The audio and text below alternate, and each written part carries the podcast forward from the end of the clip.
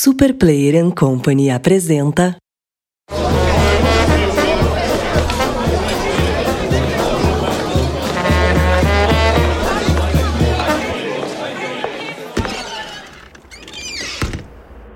Introvertendo, um podcast onde autistas conversam.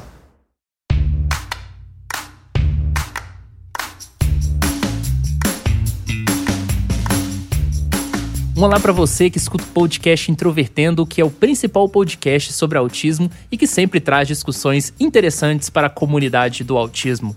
Meu nome é Thiago Abreu, sou jornalista, host desse podcast e eu queria dizer que eu não suportaria nenhuma prova de resistência no Big Brother. Eu sou o Luca Nolasco, estou me formando em biomedicina e, cara, provavelmente eu não ia conseguir sobreviver no Big Brother. Ponto. Meu nome é Mariana Souza. Provavelmente eu seria aquela pessoa que é lembrada por ter, sei lá, batido uma panela às seis e meia da manhã porque ninguém lavou o copo da noite anterior no Big Brother.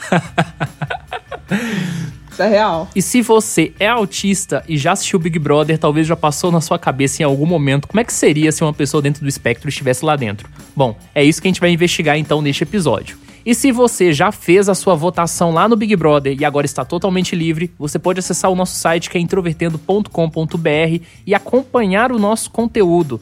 Nós temos os nossos episódios disponíveis lá, todas as nossas histórias e também as nossas redes sociais. Nós estamos no Facebook, Twitter e Instagram. E se você quiser fazer algo a mais do que ouvir os nossos episódios e comentá-los pra gente, você pode escrever para ouvinte@introvertendo.com.br. E se você quiser convidar a gente para algum evento, você pode escrever para contato@introvertendo.com.br. Vale lembrar que o Introvertendo é um podcast feito por 10 autistas e que conta com a assinatura da Superplayer and Company.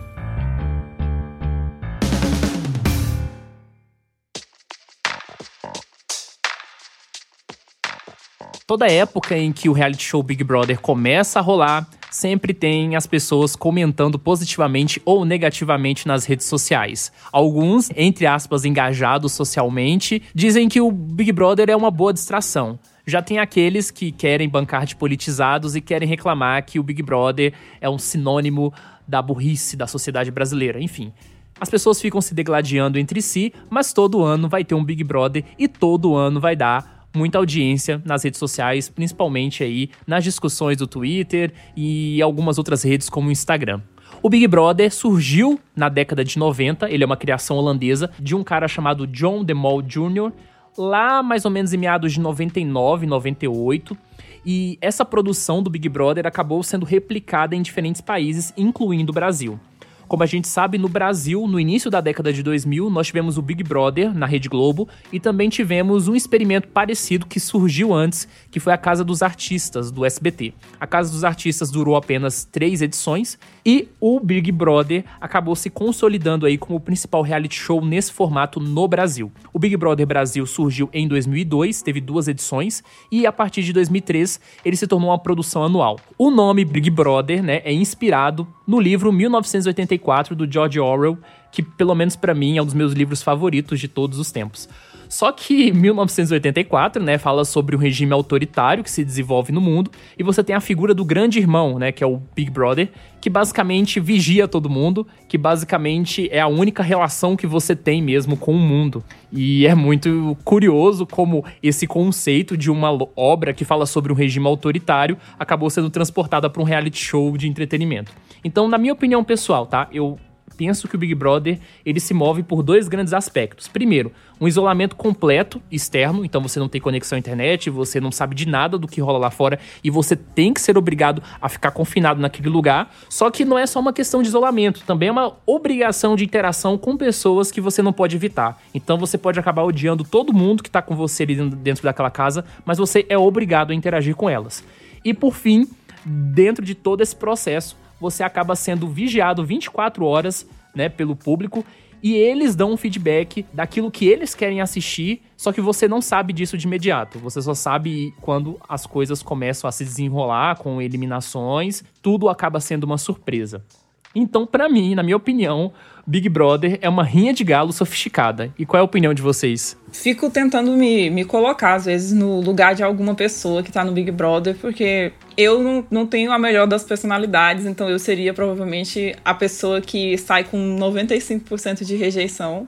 Ou então eu ia acabar ganhando, sabe? Só tem essas duas, esses dois extremos, assim, porque é, se tem uma pessoa assim que chega o mais, mais próximo possível que eu consigo lembrar da minha personalidade se tratando do, do reality show, é aquela Ana Paula Renault, sabe? Que batia panela, que saiu, depois voltou, que todo mundo odiava, só que ao mesmo tempo todo mundo gostava, porque ela tinha uma personalidade extremamente explosiva. Eu tenho uma personalidade bem explosiva às vezes, então, assim, principalmente com pessoas que, que eles, assim, parece que sempre tem um padrão nas pessoas que eles escolhem para ficar no Big Brother. Então, a maioria das pessoas ali eu ia acabar detestando profundamente de uma forma que eu não ia conseguir disfarçar. E a pessoa seria tipo, bom dia, bom dia o quê, sabe? Ah, é, é uma coisa que eu que eu sempre tive vontade desde criança, assim, eu sempre tive muita curiosidade de saber. Só que provavelmente eu ia passar muito constrangimento e, e é, é melhor se se resguardar quanto a isso, assim, quando eu paro para pensar.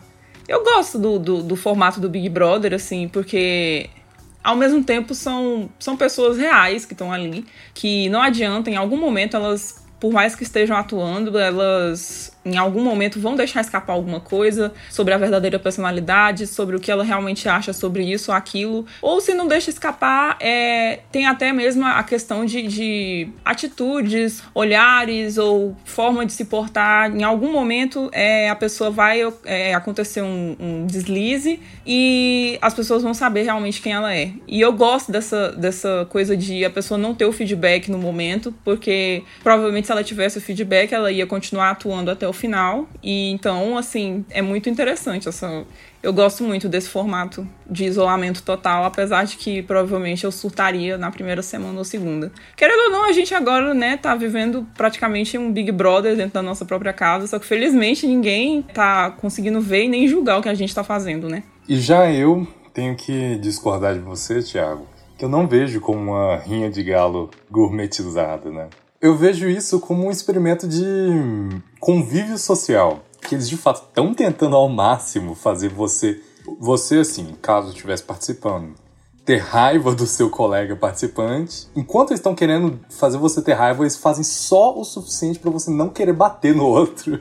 Eu acho isso curioso. O modelo, apesar de eu achar insuportável caso tivesse inserido lá dentro, para pessoas que concordam participar, eu acho bem curioso, bem interessante mesmo. Assim, ver pessoas que estão dispostas a conhecer pessoas completamente diferentes, alguns querendo fazer amizade, querendo conhecer, outros querendo namorar e outros, sinceramente, não sei exatamente o que fazem lá. Como modelo, eu acho interessante assistir, pelo menos.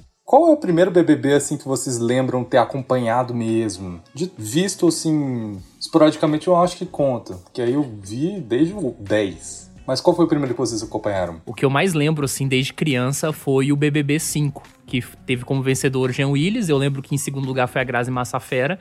Foi um Big Brother, assim, que eu acho que teve mais gente que acabou sendo relevante pós-Big Brother, né? E é muito curioso, assim, o rumo que essas duas pessoas, né, pelo menos o primeiro e o segundo lugar, tomaram depois que ganharam o BBB. E depois eu lembro do caso do Diego Alemão, porque nessa época o pessoal já fazia muita votação pela internet. Eu lembro que eu tinha algumas parentes que acompanhavam muito Big Brother e elas iam pra Lan House votar no Big Brother, cara. Gastavam dinheiro com a internet para votar no Big Brother. é uma disposição muito grande. O primeiro Big Brother que eu acompanhei foi o do Diego Alemão. Foi uma das primeiras brigas de televisão que eu vi na vida. E foi extremamente memorável, que eu lembro que tinha um, um, participante que ele odiava tanto o Diego Alemão que literalmente qualquer coisa que ele fazia gerava uma briga.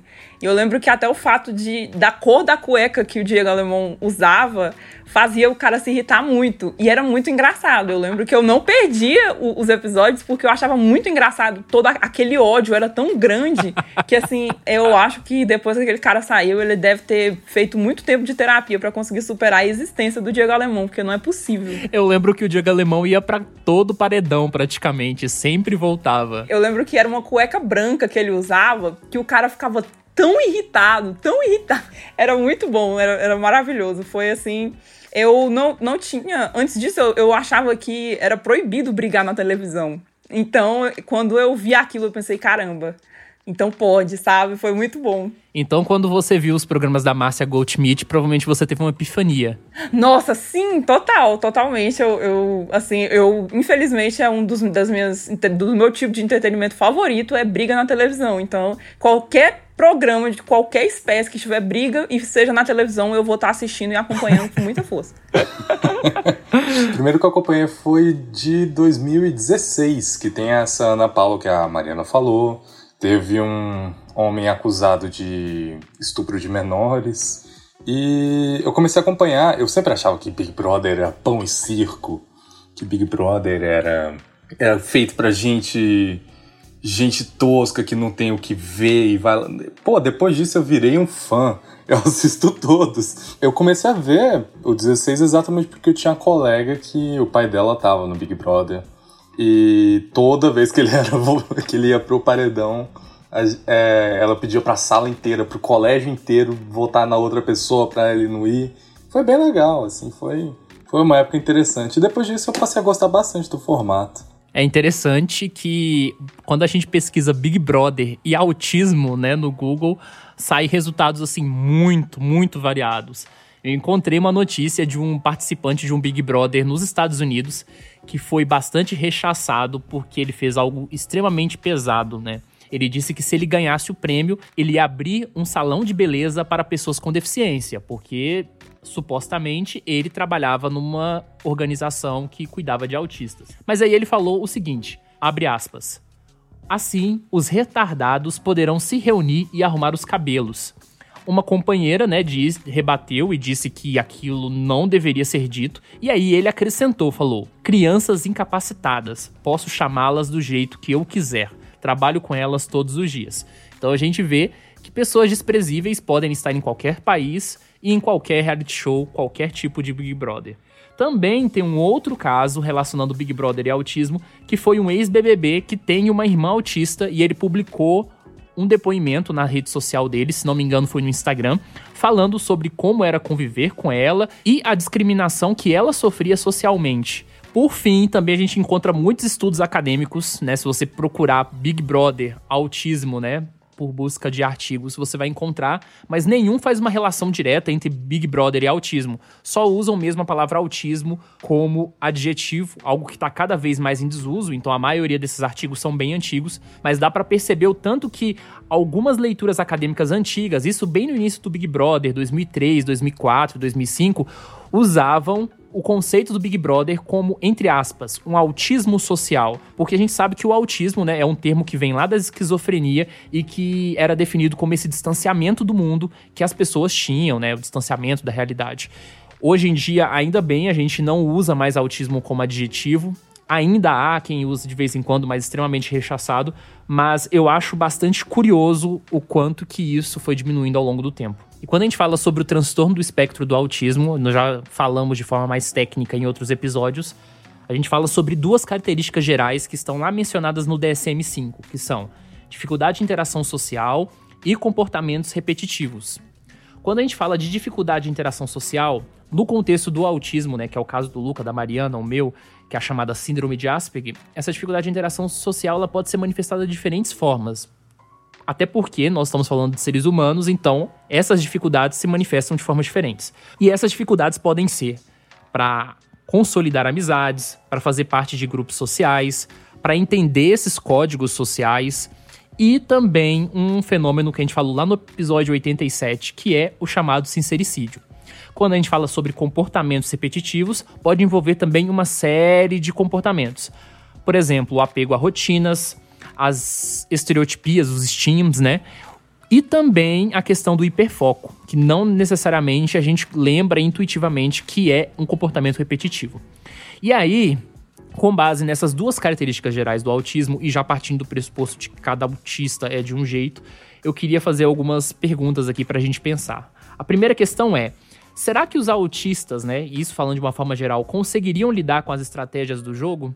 Eu vejo que sim, mas isso depende completamente de cada pessoa. Tem pessoas no espectro autista que não conseguiriam tolerar o convívio social lá dentro. Tem outros que conseguiriam muito bem, mas cada pessoa teria um problema específico lá dentro. A questão é quanto esse problema afeta e quão presente é ele.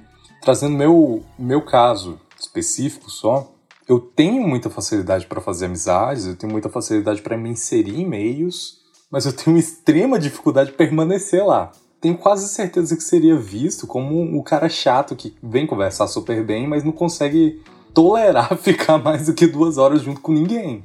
Isso às vezes é mal visto, às vezes eu seria uma pessoa muito mal vista lá dentro. Fora isso, todos os outros aspectos do, do programa eu acho que eu conseguiria conviver bem, dependendo das pessoas que estivessem lá dentro, óbvio. Então, aí eu realmente acredito que é possível, mas não para todo mundo cada pessoa tem uma visão de si muito específica.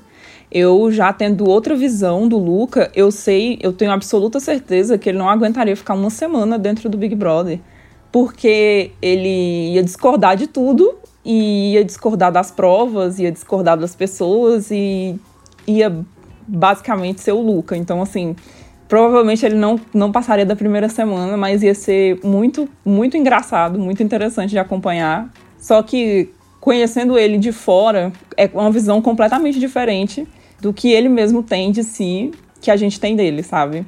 No meu caso, especificamente falando de mim, eu tenho muita dificuldade em, em, ter interações sociais. Eu não faço questão, literalmente, de ter interações sociais, porque eu não gosto de todo o ritual de: Oi, tudo bem? Meu nome é esse, eu gosto disso, não gosto disso e das pessoas me conhecerem, provavelmente as pessoas iriam falar comigo e tipo, oi e tal, e eu, poxa, eu não quero conversar, então, por favor, me deixe em paz, esse tipo de coisa.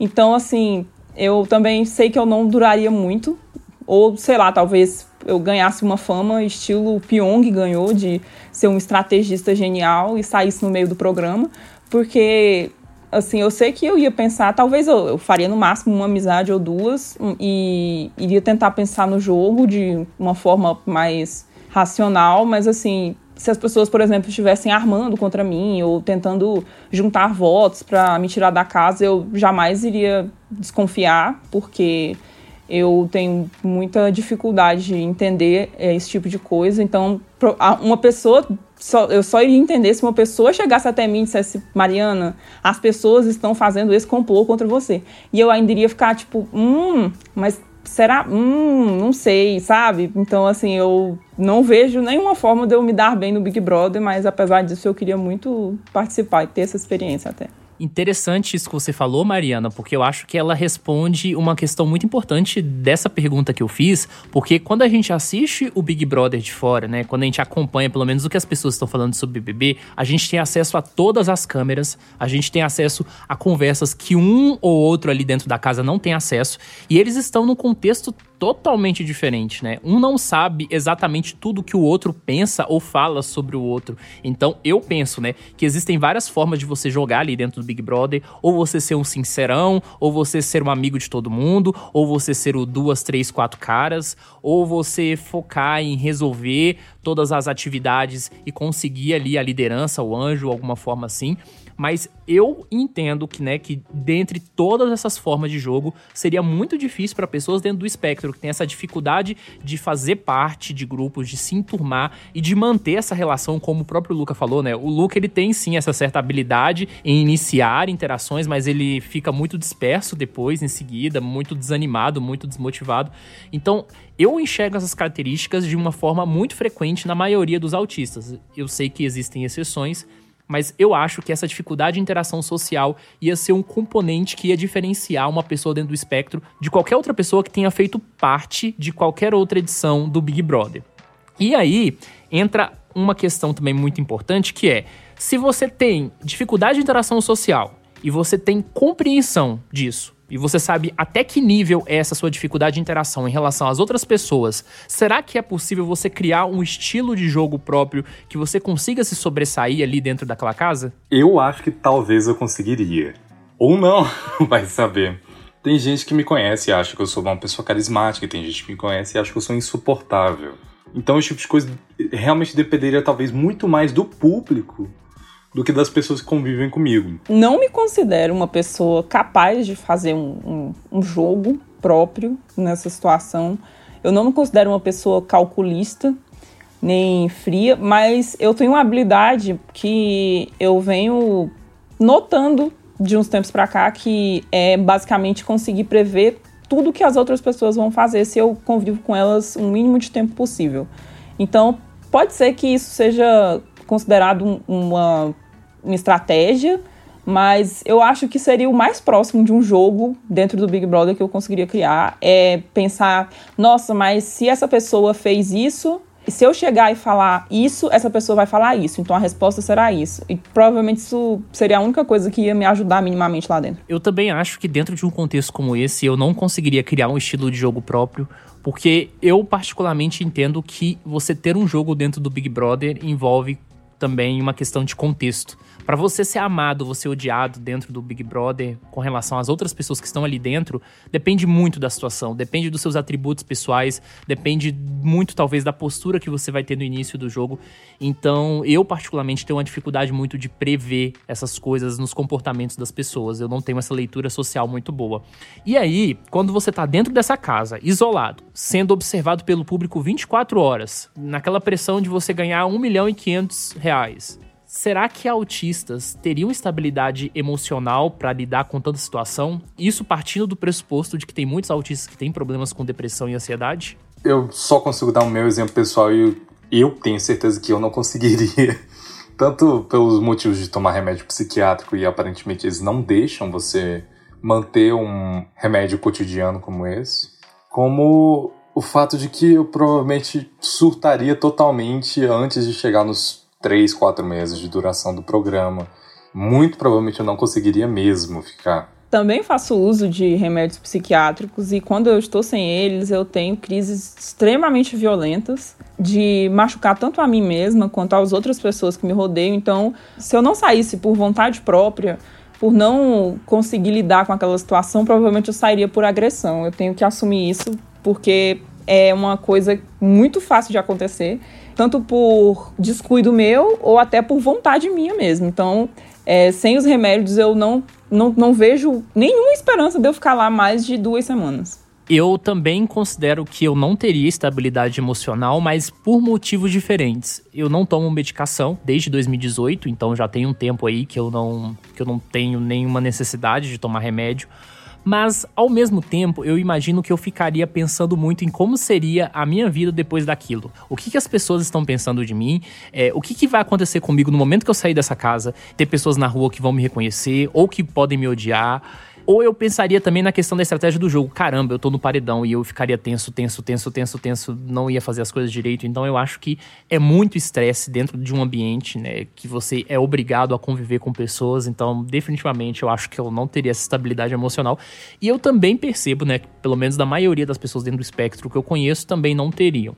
E aí vem uma questão também que a gente já conversou, mas diante de um contexto, né? Eu considero particularmente que você ser amado ou ser odiado pelo público é muito variável, porque tudo depende também do feeling, depende do espírito do tempo.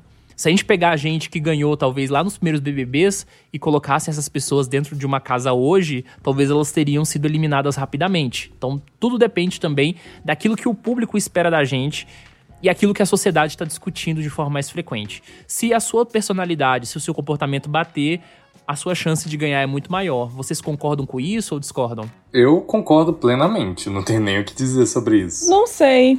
Eu, às vezes, paro pra pensar, porque tem muito, acontece muito disso, de uma pessoa, tá acontecendo nesse Big Brother agora mesmo, de uma pessoa que era muito odiada e aí de repente ela começa a tomar outras atitudes e aí as pessoas começam a apoiar ou até as pessoas começam a apoiar ironicamente e depois se vem apoiando de verdade essa pessoa. Então assim, é muito complexo dizer que seria amado ou seria odiado, o que aconteceria, sabe? Porque pode ser que a pessoa entre sendo amado e, e acabe sendo odiado, ou que a pessoa entre sendo odiada e acabe sendo amada.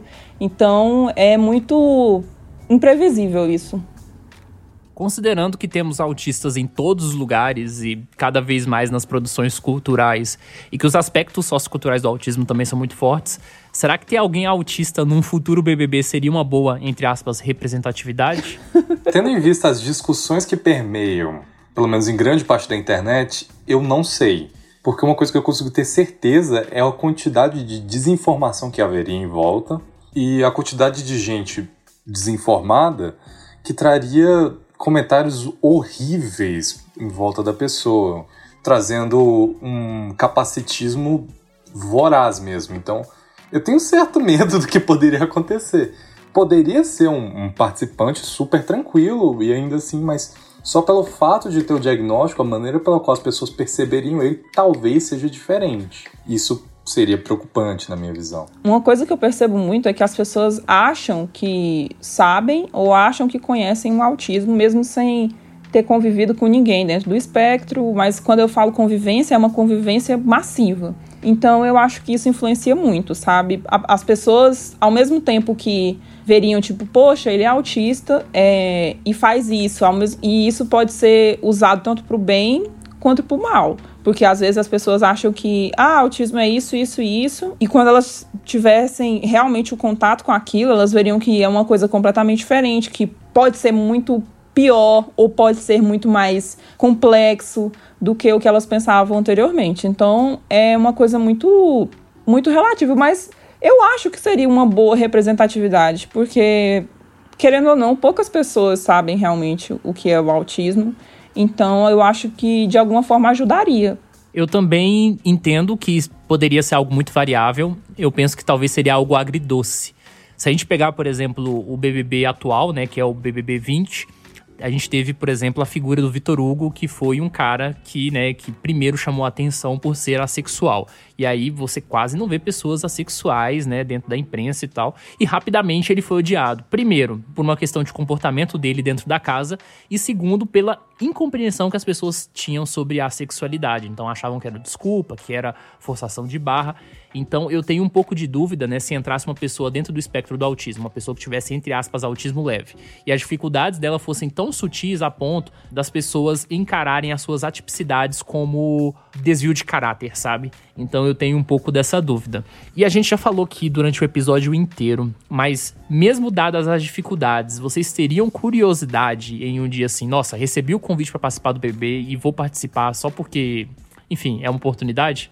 A comunidade, comunidade teria que me perdoar, mas eu nunca participaria por essa razão e nunca participaria ao todo. Eu lembro logo daquele vídeo de um participante do Big Brother que temperou errado o feijão, começou a chorar. E esse vídeo vai estar na internet para sempre, sabe? E eu fico pensando assim, provavelmente eu teria um momento desses, ou vários momentos desses, que seriam muito ligados ao autismo. Então, eu fico pensando assim, se valeria a pena ter vídeos meus na internet para sempre, ter pessoas lembrando de mim para sempre, de formas assim que eu considero muito mais pessoais, de coisas que eu não quero que as pessoas saibam sobre mim.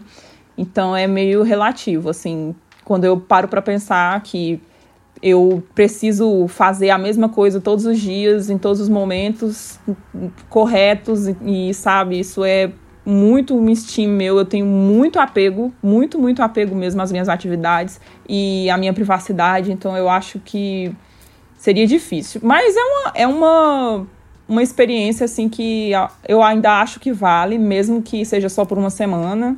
E nem que seja para depois trabalhar como digital influencer ou fazer alguma coisa em festas de 15 anos, eu acho que poderia valer a pena. Eu, particularmente, Thiago Abreu de 2020, não toparia em hipótese alguma. Eu, definitivamente não.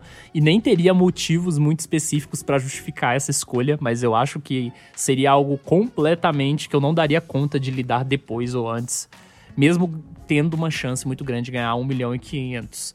Mas é aquela coisa, né? Eu posso bater a cabeça futuramente e eu posso acabar topando isso, sei lá, vai que, né? A gente nunca sabe, né? A gente acaba cuspindo muito no prato que a gente come, então eu não sei como é que é o futuro. Mas eu, particularmente, não participaria. Eu já vou inscrever seu nome, inclusive.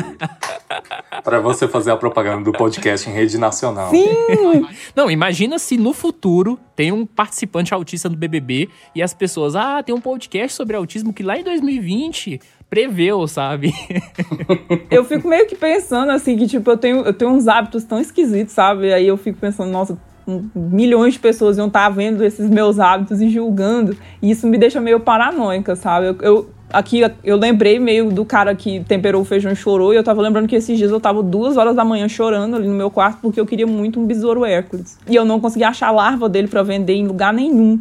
E eu comecei a chorar porque eu queria muito um besouro. E aí eu fiquei, sabe, esse tipo de coisa assim, eu fico pensando, pô, as pessoas iam ter acesso a isso o resto da vida. Então, assim, é, é, meio. Eu fico meio dois pesos e duas medidas, sabe? Sim, realmente. Ainda mais agora, né, que essas edições são bem mais digitais, você tem internet. Talvez nas edições mais antigas era um pouco mais difícil. E você que ouve o Introvertendo, você participaria do BBB? Se você tivesse a oportunidade? Escreva um e-mail para ouvinte.introvertendo.com.br e diga aí qual é a sua opinião.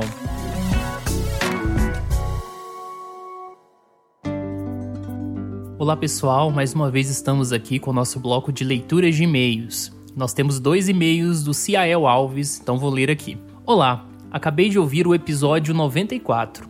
Gostei mais por ser apresentado pelas mulheres. Eu lembro que aos 5 anos de idade eu já tinha críticas em relação ao que eu estava fazendo. Essa tendência de nunca achar que sou bom o suficiente me acompanha desde então. Eu percebi, por tentativa e erro, que as coisas que eu fazia não eram tão ruins assim na verdade, quando eu não fazia algo porque achava que não era bom o suficiente, acabava me arrependendo. Ou pior, eu via outra pessoa fazendo o trabalho que eu rejeitei e percebia que eu poderia ter feito melhor. Só comecei mesmo a valorizar minhas habilidades no meu primeiro emprego, ajudando a consertar computadores e notebooks. Eu vi que pouquíssimas pessoas eram capazes de fazer o que eu aprendi em tão pouco tempo. Foi aí que eu me toquei que eu tinha sim habilidades únicas a serem exploradas. Obrigado pelo excelente conteúdo. E ele enviou um segundo e-mail perguntando o seguinte: Eu li certa vez que autistas não são bons para tomar decisões sozinhos. A diversidade entre autistas é grande, e eu não sei se isso é algo comum a todos eles. E também vi que muitos deles precisam de uma quantidade incomum de palavras para se expressar a fim de comunicar com precisão o que eles querem. Ler isso me fez lembrar de quando eu fazia provas de múltipla escolha. Eu errava quase todas as questões porque eu conseguia entender o enunciado, mas eu não conseguia relacionar as alternativas ao que eu sabia sobre a matéria. Geralmente, as alternativas não tinham informações o suficiente para eu chegar à conclusão de que ela estava certa ou errada. Isso acontecia ou acontece com vocês também? Essa questão de tomar decisões sozinhos, acredito eu, ser variada dentro do espectro, na verdade, né? Eu sou muito independente, na verdade, com relação às minhas decisões, mas tem pessoas dentro do podcast que têm um perfil mais indeciso. Então é algo que definitivamente a gente não tem como generalizar. Agora, sobre essa questão de expressão de palavras, está diretamente relacionado a uma característica comum de pessoas, principalmente nessa parte leve, que é uma certa verborragia, né? De usar muitas palavras para transmitir ideias que poderiam ser transmitidas de forma simples. Isso é muito comum, inclusive, aqui no nosso podcast. Tem algumas pessoas dentro do podcast que às vezes acabam repetindo a mesma coisa várias e várias vezes. Um exemplo é o Marcos, nos episódios que ele participa. Agora, sobre essa questão das provas de múltipla escolha que você falou, eu não consigo me relacionar com isso, então não saberia responder. E como vocês sabem, recentemente nós tivemos aí o Dia Mundial, né, o 2 de abril, uma data que trouxe algumas discussões dentro da comunidade, entre elas o uso do termo conscientização versus aceitação. Né? Alguns defendem que a gente deveria parar de falar de conscientização e falar em aceitação. E aí nós recebemos uma mensagem do Caio Sabadin, que é ouvinte do Introvertendo, que ele compartilha essa angústia dele com a gente para falar sobre a opinião dele. Ele tem a opinião de que conscientização seja o correto, e ele justifica na seguinte mensagem: Naturalmente, a aceitação do autismo, entre aspas, pode envolver um processo de que o autista mesmo se aceite. Isso é ótimo.